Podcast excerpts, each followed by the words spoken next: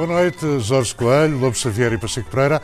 Voltam ao debate na quadratura do círculo, olhando para a incerteza quanto ao acordo para a saída do Reino Unido da União Europeia e também uh, para a visita do Presidente de Angola a Portugal. Hoje uh, não vamos falar da derrocada de Borba, porque, excepcionalmente, este é um programa uh, gravado e não em direto como habitual, e não queremos prejudicar os eventuais comentários por falta de atualidade.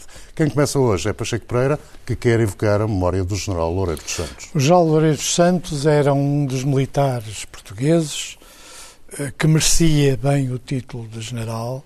Foi um, um grande militar no processo de transição eh, de, e de consolidação da democracia e era um pensador sobre questões geoestratégicas, sobre o qual escreveu vários livros.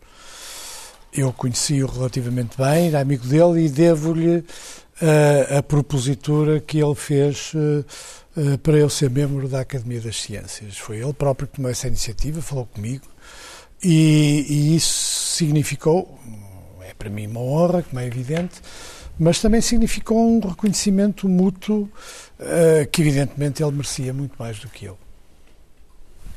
Jorge Coelho? Eu conhecia bem e falei muitas vezes durante a minha vida política e depois dela com o Sr. General Loureiro de Santos e comungo da, da, da opinião que o Pacheco Pereira referiu, era efetivamente alguém que tinha uma, uma, uma forma de, de estar, eh, na, quer primeiro na instituição militar, quer depois como político, foi Ministro da Defesa Nacional, quer depois como pensador e como homem de, de, grande eh, reflexão à volta das temáticas não só militares, mas essencialmente geoestratégicas, que é alguém que faz muito, muita falta uh, a Portugal e acho que tudo aquilo que deixou escrito e o seu pensamento deve ser permanentemente um suporte daquilo que é a reflexão tão importante para qualquer país no tempo que se corre eh, daquilo que ele eh, nos deixou, que foi muito.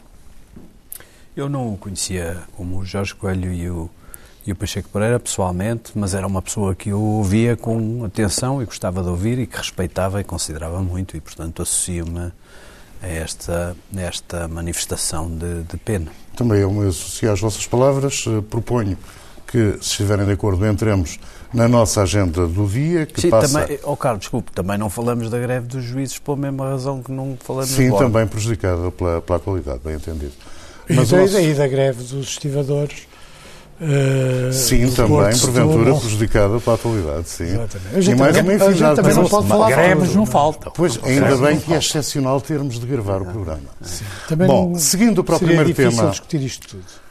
Uh, seguindo para o primeiro tema, incertezas do Brexit, pergunto-lhe, Pacheco Pereira, se este processo pode acabar bem para as duas partes. Acho difícil.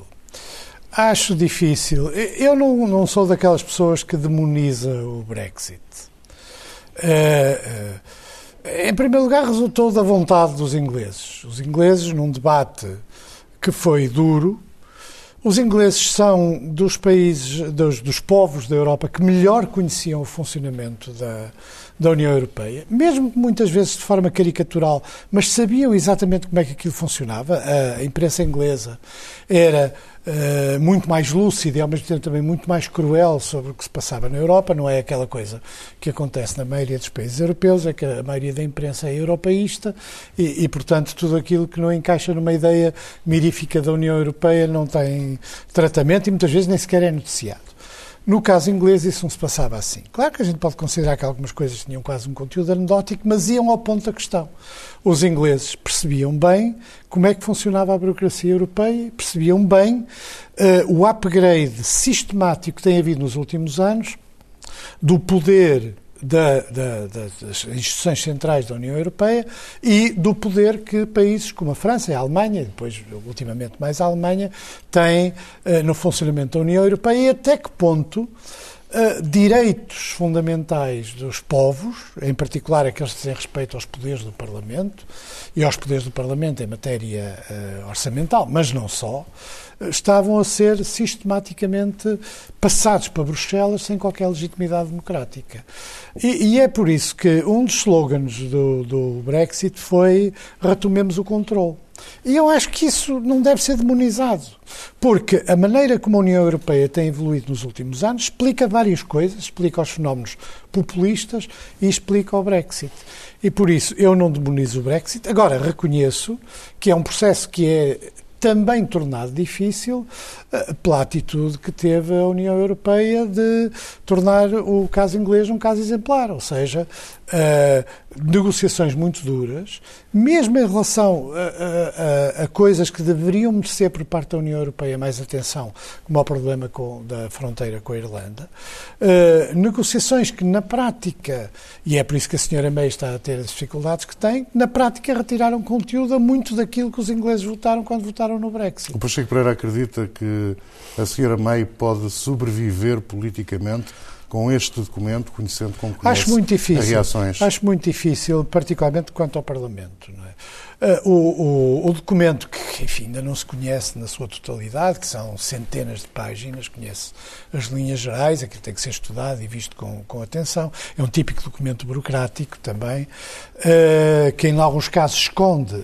aquilo que são as decisões de fundo, uh, mas a verdade é que acho difícil que no Parlamento britânico, com o Labour uh, se mantiver a posição de votar contra e com a revolta num número significativo de deputados do Partido Conservador, uh, aqui também depende da posição que tomarem os unionistas uh, irlandeses, acho difícil que passe. E, e, e isso acho, também contrariamente ao que se diz, não acho que seja um drama muito especial para a Inglaterra. Sabe que Hoje os grandes defensores. Pode ter implicações eleitorais. Pode, pode ter implicações eleitorais. Uma eventual vitória do pode, Partido Trabalhista. Pode, isso é se o, se o, governo cair e houver novas eleições. Pode. Mas hoje os grandes defensores uh, da União Europeia, na maioria dos países, são os grandes interesses económicos. No caso inglês, não eram apenas os grandes interesses económicos, na medida em que havia o problema de, em Inglaterra, haver um número muito significativo de pessoas dos outros países da União Europeia e, e principalmente os mais jovens, que podiam ser prejudicados por uma saída dura do, do Brexit. Mas, no essencial, como já se viu quando se discutiu a moeda única uh, nos países nórdicos, o, o grande baluarte hoje da defesa de uma União Europeia tal como ela existe e tal como ela pensa evoluir, eh, não são os povos não são os povos da Europa, que aliás nunca são consultados para nada, são essencialmente os grandes interesses económicos. E, portanto, em Inglaterra, a preocupação desses interesses é essencialmente com a, o papel de Londres como praça financeira, com o problema da, da, da, dos, das trocas comerciais entre as firmas inglesas e a Europa, eh, eh, e, e confesso que, em relação a esse tipo de problemas, não pensam que, deve, que devam ser considerados acima daquilo que é a vontade do povo. O Partido Trabalhista está também entalado entre duas coisas. Uma parte importante do eleitorado tradicional do Partido Trabalhista votou o Brexit. Votou o Brexit, não votou uh, uh, a favor do Remain. De, uh, e, e, isso, evidentemente, também gera uma tensão no Partido Trabalhista entre as expressões da, da, daqueles que, de facto, que percebiam que a União Europeia os prejudicava. O excesso de regulamentação os prejudicava. E mesmo que os ingleses tivessem sempre mantido uma, uma relativa independência em muitos aspectos uh, em relação a algumas normas da União Europeia, a verdade é que as pessoas sentiam. Quer dizer, para um inglês, oh, isto é muito simples de explicar, para um inglês, o seu Parlamento Uh, que é o Parlamento mais antigo da Europa, um Parlamento construído com uma guerra civil, na, no conflito com, a monarquia. Quer dizer, um Parlamento com as características do Parlamento inglês, uh, ter uh, retirados um conjunto de poderes é inaceitável. Há um ensaio de um homem, de um historiador inglês, muito interessante, que é um homem muito à esquerda, já, já morreu, que escreveu uma coisa sobre as peculiaridades dos ingleses. E essas peculiaridades dos ingleses incluíam, por exemplo, o, o, o júri, o júri nos tribunais por, por seus pares. Incluíam uma série de coisas que estão inscritas na tradição britânica. E o que ele dizia é que, de um modo geral, as peculiaridades dos ingleses são sempre a favor de maior democracia do que muitas vezes os mecanismos burocráticos das democracias europeias. Nesse contexto, um segundo referente seria gasolina ou água na fogueira do problema? Eu não, não, sou contra a existência de referendos. O que eu acho é que é um bocado difícil fazer na Inglaterra aquilo que já se fez na Dinamarca e acho que se fez na Irlanda, que é quando as decisões não agradam à União Europeia, repete-se os referendos. Acho que isso é um sistema errado. Daqui a uns anos, se se quiser colocar Mas foi a a, União anterior, Europeia que mandou repetir os referendos? no- nestes dois casos foi. Na Dinamarca? Não, fe- fez toda a pressão para. Não, desculpe lá. Oh, oh, oh. Aí você acha que eles repetiram, o- o- depois de terem um não, repetiram porque acharam interessante ter um sim? Não, a União Europeia, mais, e há questões neste acordo do Brexit, como se vê com a Espanha, também muito complicadas, porque nós tivemos, chamemos assim, eh, 15 anos, imagino, 20 anos de A Espanha europeísmo. está a falar de Gibraltar, do Sim, problema de de Gibraltar. europeísmo triunfante. Nesses 20 anos, do, eh, nenhum problema de fundo da Europa foi resolvido. Nenhum. E o que é que se passa agora? É que à medida que se vai tirando a tampa, os problemas que nunca foram resolvidos, como é o caso de Gibraltar, vêm ao de cima. Jorge Coelho, pode acabar bem eh, o Brexit?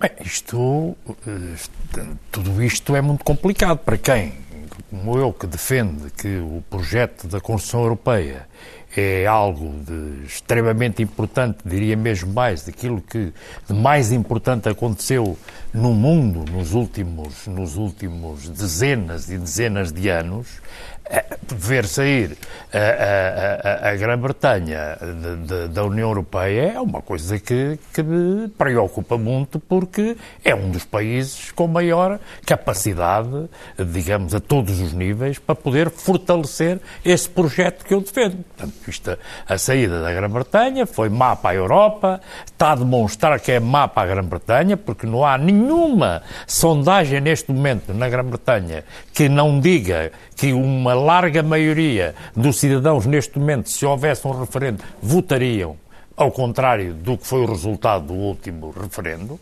As pessoas podem se enganar em determinado momento e mudarem de opinião. É o que está a acontecer na Grã-Bretanha, não é, não é a União Europeia que está a fazer pressão ou deixa de fazer. O que é a pressão maior que está a haver dentro da Grã-Bretanha é dos cidadãos. Sim, De lá que querem alterar a decisão que foi tomada A União Europeia antes. não quer dentro do referendo. próprio Partido Conservador, está tudo partido, o próprio Partido Conservador. Nomeadamente, aqueles que lideraram o, o, o, o, referendo, neste momento já estão todos contra a, a existência do acordo nos termos em que foi feito com a União Europeia. E, portanto, eu não estou de acordo com a, com a, com a, com forma e com a, com, como o Pacheco Pereira colocou esta questão. Ah, Eu acho que é antes por o contrário do que você está a dizer relativamente a esta matéria. O que eu acho eh, importantíssimo é que se sair, então que saia com o acordo, porque isso então é outra tragédia para a Europa, e nomeadamente para Portugal. Não nos podemos esquecer de Portugal, e até lhe digo, eh, tenho visto com muito interesse e muita satisfação a forma como o governo português, e em particular o Ministro dos Negócios Estrangeiros, tem conduzido este processo na defesa dos interesses portugueses. Há centenas de milhares de portugueses neste momento na Grã-Bretanha. Eh, Pessoas que, muitas delas que saíram de Portugal durante os anos da Troika, que aqui teve a Troika, porque arranjaram, olha, por exemplo, na área da saúde, há milhares de enfermeiros neste momento na Grã-Bretanha. Nós temos de ter em conta se os interesses dos portugueses, se os interesses económicos que normalmente o Pacheco Pereira, quando fala de interesses económicos, eh, demoniza o facto de serem interesses económicos. Mas esses interesses económicos é que dão emprego São às as pessoas, empresas, são, são esses interesses económicos que, como é evidente, são bons para quem são os donos das coisas, mas são bons para centenas de milhares de pessoas que não têm emprego noutros lados e porque há empresas, e porque há a City, e porque há um país desenvolvido que faz com que haja ali desenvolvimento económico. Isso é bom para as pessoas, é bom para as economias e isso não pode ser demonizado lá por facto de serem económicos. Só que a democracia faz tem- melhor à saúde dos países. não, mas isso fa- pode fazer melhor assim porque tem os outros problemas resolvidos. Mas as pessoas que não têm os problemas resolvidos, de terem aquilo que é fundamental para terem uma vida com dignidade, precisam de emprego, precisam disso tudo. Quando não têm no seu próprio país, recorrem a outros. Foi aquilo que muitos portugueses fizeram na na, na, na, na Grã-Bretanha. E, portanto, tudo isto tem que ser, ser tido em, em, conta. Eu acho que isto, o mais certo é que não vai acabar bem, se não acaba mal, de uma maneira acaba de outra. Porquê? Porque eu acho que vai ser muito difícil, como disse o Pacheco Pereira bem, passar no Parlamento, por o que se vê. O Partido Trabalhista diz que vai votar contra, há uma parte do Partido Conservador que também vai votar contra e, portanto, não estou a ver como é que isto vai passar. E não nos podemos esquecer que o número de demissões que tem havido no governo de uma coisa que a mim me parece um pouco estranha, que é o, os membros do governo que estão a tratar de fazer o acordo, depois de chegarem a, a, de terem feito o acordo, demitiram-se. A maior parte, já só existe um daqueles que fizeram parte da equipa. É uma coisa estranha num país eh, acontecer este tipo de questões. A União Europeia o Pacheco Pereira diz que está a tratar da forma dura. Mas não posso tratar de outra maneira. Então, se não trata isto de uma forma responsável, com uma forma de cumprimento das regras, isto é uma rebaldaria relativamente a todos os países. Não se pode sair de uma organização como a União Europeia e ficar com tudo aquilo que era bom para o país e para as outras coisas ficam os outros países que cá estão.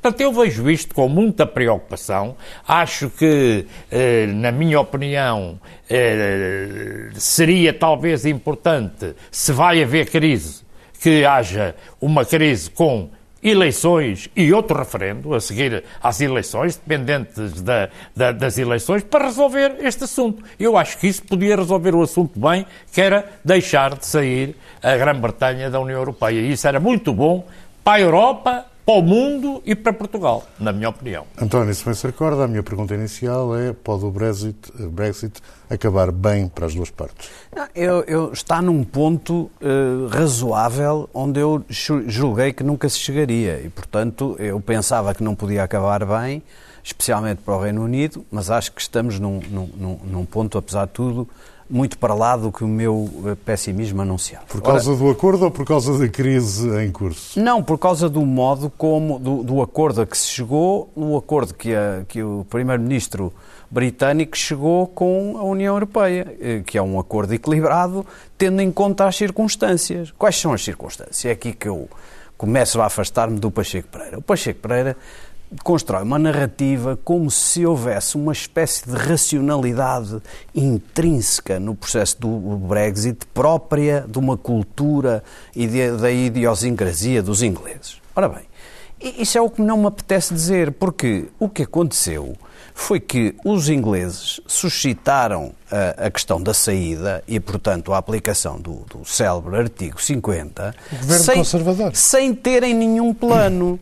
E, os, e durante a própria campanha do, do, do, do, referendo, aqueles que são a favor da saída, quer dizer, tanto dos conservadores como do lado dos trabalhistas, como outros de outras correntes políticas, fizeram sempre campanha sobre coisas impossíveis, absolutamente impossíveis. A campanha não era não gostamos, não gostamos do nosso do, do, do, da redução do poder do Parlamento ou das então burocracias foi. europeias. Havia três então coisas fundamentais. Havia três grandes coisas da, da, do keep control ou regain control ou que era, o, o, primeiro, os ingleses não gostam de uh, ser julgados por juízes estrangeiros. Não querem que lhes sejam impostas decisões de juízes estrangeiros que era uma coisa para o Tribunal de Justiça. O Tribunal de Justiça não é, é juízes estrangeiros, juízes, é juízes supranacionais. Juízes Atenção. estrangeiros, decisões de juízes estrangeiros, ou supranacionais, pois, pois é eles são estrangeiros e de uma instituição que não é inglesa e que, cujas decisões se é impõem aos ingleses. Em segunda coisa, não queriam livre circulação dos cidadãos europeus. Não queriam que os cidadãos europeus entrassem livremente na Inglaterra. Isso é que era a coisa fundamental. Não era cá, uh, desculpe, Pacheco Pereira, não era cá as, as coisas que o irritam a si, não estiveram de modo tão presente na, na, na campanha ou nos planos ou nos escritos. Era não às decisões de juízes supranacionais ou estrangeiros, como quiser. Que é mantida não no acordo. À circulação dos, à livre circulação dos europeus, não os queremos deixar entrar aqui livremente. E não queremos uma união aduaneira, uh, queremos uma zona de comércio livre que nós escolhemos para certos setores e não queremos não, nenhuma não regulamentação foi europeia. Foi isso, mas não foi só Bom, isso. São estas três não. grandes coisas. E estas três... E, e o que acontece porque é que, eu, porque é que a parte do racional me faz impressão. É que, de facto, este governo da senhora May, que até eu aprendi a apreciar a senhora May, uh, este governo da senhora May usou três quartos do tempo disponível a, prazos e não tinha nenhum plano. E o plano, o plano da senhora May entrou quando já tinha decorrido três quartos do prazo do, do, para, para, para tomar a decisão final sobre o Brexit. Entrou em julho. E nesse plano, todas as coisas que lá, que lá foram sendo postas, a maior parte delas, a União Europeia nem foi, nem foi dura. Não podia aceitar, olha, não podia aceitar que os ingleses quisessem zonas de comércio livre eh, ou comércio livre para certo tipo de produtos não quisessem para outros.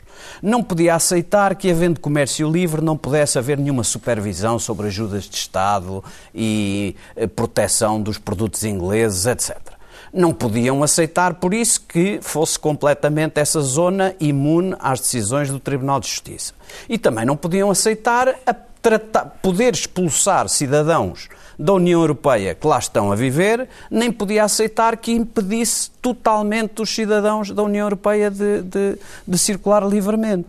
Portanto, essas coisas, obviamente, eram, digamos, o cerne. Quando a União Europeia permitir a, a, a um país qualquer, um outro, um outro país qualquer, seja o Reino Unido ou outro, que negocie com ela Uh, escolhendo as cerejas, escolhendo as cerejas à medida da vontade e, viu, e, e em, contradição com os princípios fundamentais da União Europeia, isso nunca vai uh, a correr bem. Eu acho que. E o que é que está? O que é que está? Por causa dessa impreparação, por causa dessa falta de planeamento, por causa dessa irresponsabilidade política no referendo de todos os partidos, aliás, eh, o que está em cima da mesa é exatamente continua a União Aduaneira, eh, os, os, direitos dos cidadãos estão protegidos e, como continua a União Aduaneira, fatalmente as decisões do Tribunal de Justiça vão continuar a ser aplicadas no território. Porque este acordo que os deputados têm que votar não é nada, é uma coisa provisória que vai, que, que vai regular o tempo para a, a regulamentação das decisões futuras que vai ser agora começada a tratar. Portanto, e, portanto prevê uh, o que é que eu prevejo? do governo uh, novas eleições Não, porque, e porventura um segundo referendo? Acho muito, acho imprevisível porque, olha, este acordo, como tem estas características que eu estou a dizer, não é? Basicamente deixa tudo na mesma eh, especialmente por causa de, de, ser difícil de resolver a questão da fronteira física na Irlanda. Eh, e para, para não haver fronteira física, então tem que haver união aduaneira até se arranjar uma solução mais criativa. Como isso acontece, este acordo não, não, não agrada aos extremados Brexiteers. Não agrada aos que querem permanecer na União Europeia. Eh, e, portanto, não agrada a uma boa parte dos, dos conservadores, não agrada a uma parte dos trabalhistas e, portanto, não agrada ao próprio, à própria composição do governo da senhora May e, portanto, ela vai ter que andar a pescar votos, o que vai ser muito difícil para formar uma maioria nas, em diferentes forças partidárias. Eh, está fora de causa ser apoiada pela sua, uh, pelo seu suporte parlamentar, não vai conseguir o pleno aí, vai precisar e, de votos. eleições, o segundo referendo, o referendo torna-se muito provável? Vou, vou, vou, vou agora ao referendo. A União Europeia não, a União Europeia, entendendo-se que, quando a gente diz isto, precisa de explicar, os europeístas ou as instituições europeias, se quiser, não querem o segundo referendo, ao contrário do que se podia pensar. Podia-se pensar, bom, os europeístas querem que se vote outra não, vez. Não, querem referendo nenhum. Não, não querem que se vote. Nem esse nem outro. Não, o que seria se... um mau exemplo. Não, o, que você, por exemplo, em relação à Constituição nenhum. Europeia, você acha que foi a União Europeia que os forçou a fazer referendos. Aqui a União Europeia não quer referendo, não só não quer referendo. Só deixou de querer acha? os referendos depois da derrota em França. A União Europeia, Até aí a União não Europeia tinha problema. Não quer referendo. Não quer porque a União Europeia tem uma interpretação do, do, do, do, do tratado que não joga com a possibilidade de um segundo referendo, que é, das duas uma, ou há este acordo ou não há nenhum. E não é possível suspender o processo. O processo tem prazos. A maior parte das interpretações sobre o, eh, os, os, os, artigos do tratado sobre este, sobre este processo vão no sentido de que, se não houver acordo, se não passar no Parlamento, a, a, a, saída é uma saída tumultuosa. Talvez isto convença cair, as pessoas moderadas. Não, o governo, o governo cair, mas não, não volta a reapreciar outra vez. Isto é, não se não. volta. A União Europeia tem a posição se quiser, os juristas da União Europeia ou a opinião jurídica dominante, que não é fácil entender que é possível fazer eleições e recomeçar tudo de novo outra vez a discutir. Segunda ronda necessariamente breve, se ainda queremos falar da visita do Presidente Angola. Primeiro aspecto que é, é, hoje em todas as discussões sobre a União Europeia, os europeístas desvalorizam o problema da democracia na União Europeia. Todas. Há sempre outra coisa qualquer. Eh, mas a consciência de que há de facto uma, uma, um sugar do poder que era dos parlamentos e era dos povos e era dos eleitores em cada um dos países. E aqui a gente tem que perceber uma coisa: a unidade nacional eh, os, países na Europa não podem ser, como os fundadores da União Europeia sabiam muito bem, não são fáceis de retirar em cena. E qualquer tentativa de acelerar o processo europeu, como tem acontecido nos últimos anos, não tendo em conta que há muito mais democracia nas decisões nacionais do que há democracia nas decisões tomadas a nível das instâncias europeias, comete um erro gravíssimo, que gera ou o populismo ou fenómenos como o Brexit. O problema que se coloca hoje é que é muito mais fácil, muito mais sólida, muito mais profunda, muito mais sentida pelos cidadãos os resultados eleitorais em Portugal, em Espanha, na França, na Irlanda, no Reino Unido, do que é qualquer legitimação de decisões tomadas pela Comissão Europeia ou pelo Parlamento Europeu. E isto é uma verdade que se tornará cada vez mais evidente à medida que este processo uh, centralizador e burocrático continue. Portanto, o que acontece? Uh, uh, o, o Lobo Xavier escreveu muitas coisas que são corretas. Quem conduziu este processo foi sempre o Partido Conservador. Quem levou ao, ao referendo foi o Partido Conservador, que depois saiu-lhe mal a coisa, mas levou a decisão europeia a, a referendo. Quem conduziu todo o processo de negociações foi o Partido Conservador, do qual uma parte importante é a favor do Brexit. O que é que, o que, é que resulta? Resulta uma coisa um bocadinho uh, bipolar, que é uh, uh, o, o, partido no qual há importantes forças a favor do Brexit, que não, aliás não se escondem, é, é, que conduziu a maioria destes processos. E também, como disse o Lobo Xavier, eu estou de acordo que, aliás, esse, esse é que é o problema principal do acordo, é que o acordo verdadeiramente não uh, leva à prática o Brexit. Mantém tudo aquilo que as pessoas que votaram a favor do Brexit não queriam. A começar Sim, pelo controle da vida política inglesa por instâncias supranacionais, que eu também não quero para Portugal. Mas então, Porque mas mais, por uma razão. tão desculpa, tarde, isso está há décadas. Oh, oh, oh. Ah, eu também há décadas digo eh, a mesma não coisa. Não sabia, que era uma uh, não, coisa mais recente. Não, não, olha, é desde que eu estive no Parlamento Europeu entrei como euro-otimista e sim como euro-cético e vi como é que aquilo funcionava.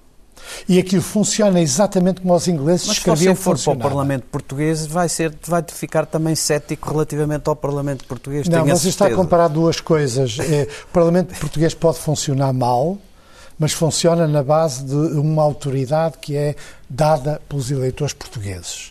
A Comissão Europeia e o Parlamento Europeu, que é eleito com elevadíssimas taxas de abstenção, então da maioria das discussões não tem nada a ver com a agenda política da maioria dos, dos, dos países europeus, não é uma instância com legitimidade democrática para decidir sobre muitos aspectos em que se intromete, aliás, a questão da Itália é a mesma. Quer dizer, se agora nós começamos a ter uma entidade supranacional em crise, num momento de recuo, a querer colocar-se no sentido de controlar orçamentos e a vida política dos diferentes países, criando um efeito de diminuição da democracia, por muito que a gente não goste do governo italiano, e retirando aos eleitores italianos o poder porque transforma os partidos em partidos de primeira e de segunda, que é o que acontece em praticamente toda a Europa, os ingleses responderam dizendo que queremos sair. Vou passar para o Jorge Coelho. Jorge Coelho. Que é uma questão que nós já discutimos aqui várias vezes, que é, a Europa tem um modelo. e quando se uh, aceita e decide entrar nesse modelo, é para cumprir as regras. Mas este modelo é recente, é, Jorge. É, não é um modelo genético. Mas é recente, é recente. mas foi aquele que foi acordado não, pelas não, instituições não, próprias votou. da União Europeia. Ninguém votou. Nossa, mas não estava previsto que tivessem que votar Oh, neste, oh, neste Deixa-me só caso. dizer uma coisa. No momento em Diga. que começaram a ter oportunidade de votar, os europeus votaram contra, acabaram logo com os referendos. Não, isso Ah, sim. Mas não é não bem mexeram na estrutura Logo. constitucional Mas, inglesa, eh, os ingleses mas vamos lá, tudo. Eu acho que, quer dizer, por o caminho que você indica, isto, o caminho é acabar com a União Europeia, porque... Como eh, ela é hoje? Sim, Pá, como ela Você é não hoje. se sim. importa, mas sabe quem é que se importa? ela é hoje, São sim. os milhões de cidadãos europeus cuja vida fica completamente destruída Ah, se isso é- acontece. São argumentos à terrorem Não, mas não, mas ouça, não são. Isto, eh, digamos, está provado que é assim, porque a União Europeia precisa, é um projeto que tem solidez e que tem todas as características para criar condições para que a vida dos povos seja uma vida melhor. Não tenho dúvida nenhuma. E que a democracia não seja posta em causa. Aquilo que está a acontecer dentro da União Europeia, eh, existem é países que estão a abandonar a vida,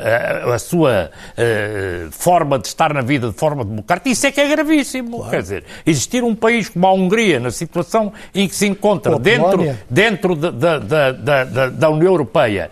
E isto é também a consequência desta confusão que, que existe dentro da União Europeia. O que está a acontecer neste momento na Itália, eu sou defensor que a União Europeia tem que impor as regras à Itália que impõe aos outros países todos. Porquê é que só impõe a Portugal? Por ser um país pequeno, que não tem força, porque leva com as coisas que levou todas com a Troika aqui durante estes anos todos e agora a Itália pode Ou a passar... Grécia. Esqueceu-se da Grécia. Ou a, a tempestade E- e caiu em depois- cima da Grécia Depois também. tem que ter a ver é regras iguais para todos. Mas não são, nunca foram. Mas ouça, mas isso é que está Nem mal. são hoje. Mas isso Não é que está mal. Mas isso é que nem está hoje, mal. nem ontem. As regras não serem iguais é que está mal. Porque se forem iguais, eu neste momento, relativamente à Itália, é outro dos grandes fatores, nomeadamente da crise, de uma parte da crise económica, dos mercados, que você diz que não quer saber dos mercados para nada, mas tem a ver, os- o funcionamento dos mercados tem a ver com uma vida melhor ou pior de milhões de pessoas que vivem nas empresas que estão ligadas a esses mercados. E o acabem que está a as acontecer, o que está a acontecer na Itália o é gravíssimo para as pessoas, é gravíssimo para os cidadãos e, como é óbvio, tudo isto europeus. junto não vai para bom caminho. E, portanto, eu acho que na Grã-Bretanha tem que ser encontrada uma situação que resolva isto e eu também estou, como, como disse o Dr. Lobo Xavier, se ficasse nos termos de... Tem que haver é um acordo. Isso aí, do meu ponto de vista, é que a saída sem acordo eh, é que é uma tragédia para a Europa e para Portugal, muito em particular. António?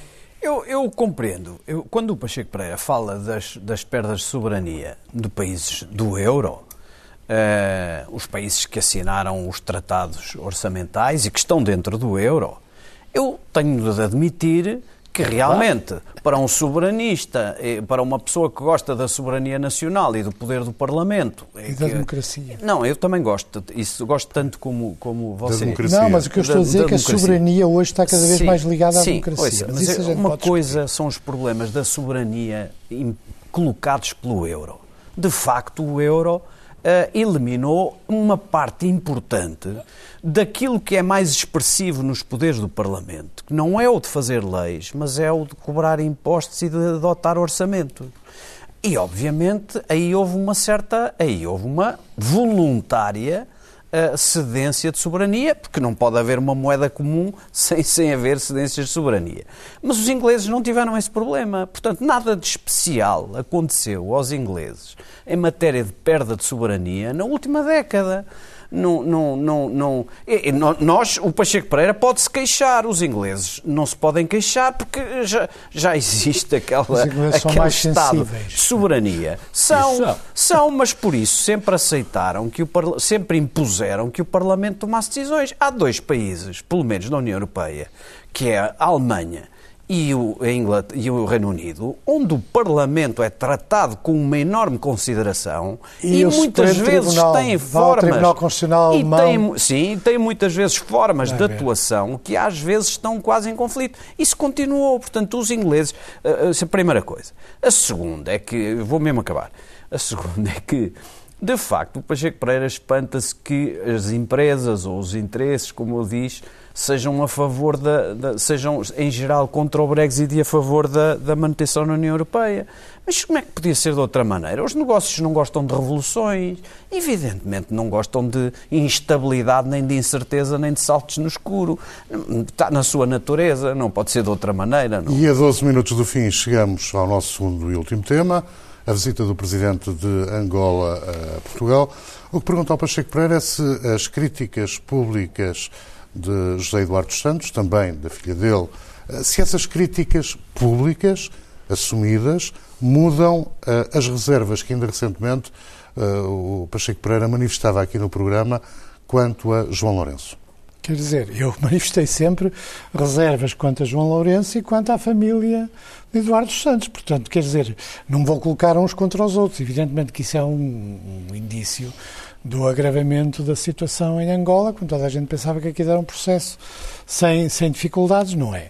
Bom, em primeiro lugar, é claro que Portugal e Angola devem ter relações Estado a Estado uh, da mesma natureza que Portugal tem com todos os Estados a quem reconhece uh, uh, diplomaticamente.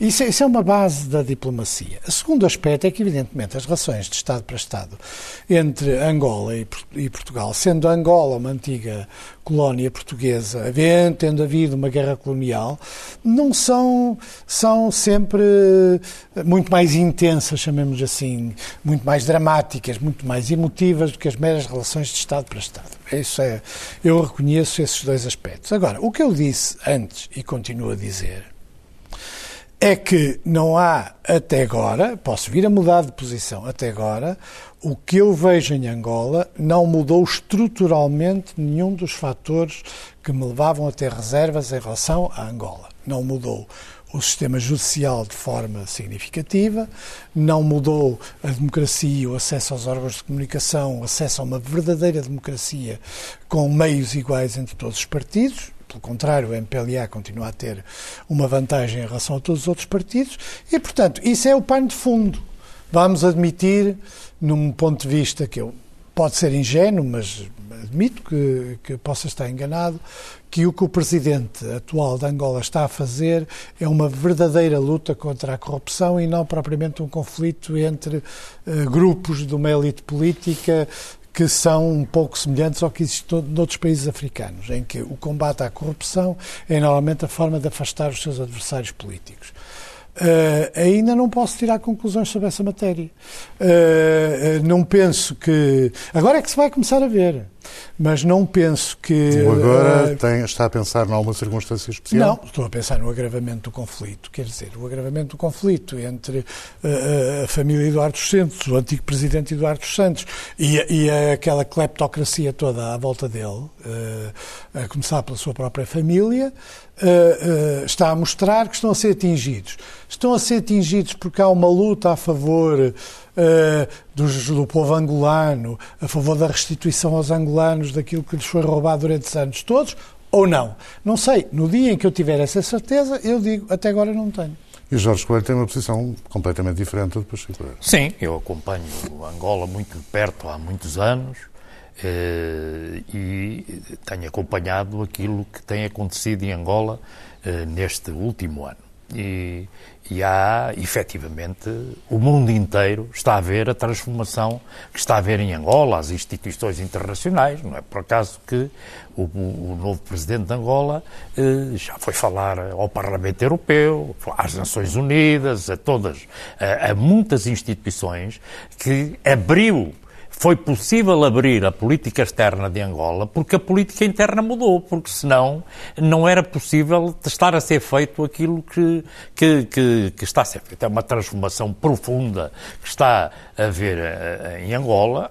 Tem que haver, inevitavelmente, ajustamentos, isto que uh, está a acontecer de algum, de algum eh, combate, pelo menos eh, verbal, e, e tenho a certeza que não passará disso relativamente ao poder do passado, é extremamente importante para o desenvolvimento de Angola. Portugal e Angola são dois países soberanos e independentes que têm que ser vistos da mesma forma no seu eh, funcionamento. E as regras da democracia são tão válidas em Portugal como em Angola, não há coisas diferentes num e noutro eh, sítio. Eh, e relativamente a essa matéria, aquilo que é dito é que se começou a criar um novo ciclo político de relações entre os dois países como o Presidente João Lourenço dizia aqui há uns dias numa entrevista, onde tem que haver benefícios para ambos os lados. Jorge, mas essa entrevista é muito hostil a Portugal. As pessoas se lerem com atenção. Eu não vou comentar a entrevista. Ah, tá bem. A entrevista é muito mais, hostil. Mais tempo. Do, do, eu não do considero nada económico disso. E... Não considero nada disso, mas não vou, não vou discutir isso. Mas há, evidentemente, eh, eu reputo de enorme importância esta visita que eh, está a ser feita por o Presidente da República de Angola, como foi eu acompanhei a visita do Primeiro-Ministro português e a criação de condições para uh, uh, ter havido este retomar de umas relações normais para a qual teve um papel importantíssimo o Presidente da República, Marcelo Rebelo de Sousa, quando foi à posse do Presidente. E eu gostava, uh, e nomeadamente, eu na, na próxima semana, no próximo programa, vou trazer para vos oferecer este livro que vai ser editado na próxima terça-feira, em Lisboa, escrito por Luís Fernando. Luís Fernando é membro do governo de Angola, é o responsável por a área da comunicação no gabinete presidencial e escreveu um livro que vai ser editado aqui na, na próxima terça-feira e que eu tenho muito orgulho em ir apresentar este livro, Notícias do Palácio, que é um livro escrito por alguém que está dentro da estrutura, o escreve na primeira pessoa, numa coisa que é, que é chamado de jornalismo literário, em que dá conta do que é que aconteceu durante este ano e as, as histórias umas muito simples, de pessoas, da forma como muita coisa mudou e como é o conceito que hoje eh, existe em Angola para muita coisa diferente eh, do passado. Luís Fernando não é uma pessoa qualquer que agora se lembrou de escrever um livro. Tem 11 livros publicados na sua vida. É um dos jornalistas mais prestigiados de Angola, respeitado, um homem sério e, portanto, eu estou convencido que o Pacheco Pereira, depois de ler este livro, que Lerei vai ler com gosto, vai mudar a sua opinião e com gosto, te- tenho a certeza disso, de muitas das questões que neste momento ainda tem dúvidas e é natural que tenha, porque na verdade é uma história longa que ali está. António Lopes Xavier, está em curso uma profunda mudança em Angola, não reconduzível à hipótese que o Pacheco Pereira ainda não abandonou de ser uma troca de uma clique por outra clique. Não queria assim. perder muito tempo aí, porque nós já tivemos um programa sobre isso. Eu, eu acho que há muitas mudanças, que elas são importantes e elas estão a motivar uma reação da comunidade internacional. Comunidade internacional, olha, especialmente a União Uma Europeia. reação boa. Boa. As instituições da União Europeia fortemente eh, negativas para Angola. Eh, e, e- e- e por razões relacionadas com, com, com o funcionamento do Estado angolano. Não, não, não. Todas as instituições. Olha, olha o que o Banco Central Europeu fez aos bancos portugueses que tinham eh, sucursais ou filiais em Angola. Mas não é agora, foi antes. Não, antes, antes. E, portanto, a comunidade está a abrir-se. O, o- o- está, o, o próprio investimento estrangeiro está a começar a voltar a olhar para Angola e, e até uma colocação de dívida recente eh, de Angola foi eh, foi muito bem tratada pelos investidores institucionais. Isto tem algum eh, sentido. Agora, há, há- há- falta ver muita coisa. Por exemplo, os jovens em Luanda votaram maciçamente contra o atual presidente. Eh, eh, há, há- há- há insatisfação da juventude. Se não houver reformas, se não houver investimento no petróleo eh, estrangeiro, na agroindústria, nas infraestruturas, eh, eh, estas, os jovens, a camada jovem, que está a explodir. O- o- a- o- em Angola há um problema de população ao contrário do nosso.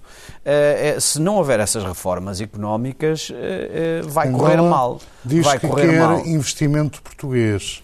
Pois, Mas pois quer. vislumbra Pois, o inves- o- o- isto- isto está a ter investimento português. O grande problema que se tem de resolver é a normalização das questões de natureza cambial e a possibilidade de eh, exportar, das empresas portuguesas serem pagas e de os seus lucros poderem ser repatriados ou reinvestidos com liberdade. Isso é assim com Angola ou com Ah, qualquer com país qualquer do mundo, país do mundo. dizer, É, Isso, é, agora, Portugal, os há muitos portugueses lá e há muitos interesses de empresas portuguesas em Angola e muitos créditos de empresas portuguesas sobre, sobre a, a- a economia angolana. E, portanto... Dou-lhe mais um minuto para Chico Pereira e aos É muito simples. também. Angola é, um, é Angola para. Um é um dos países em que os portugueses menos proteção têm.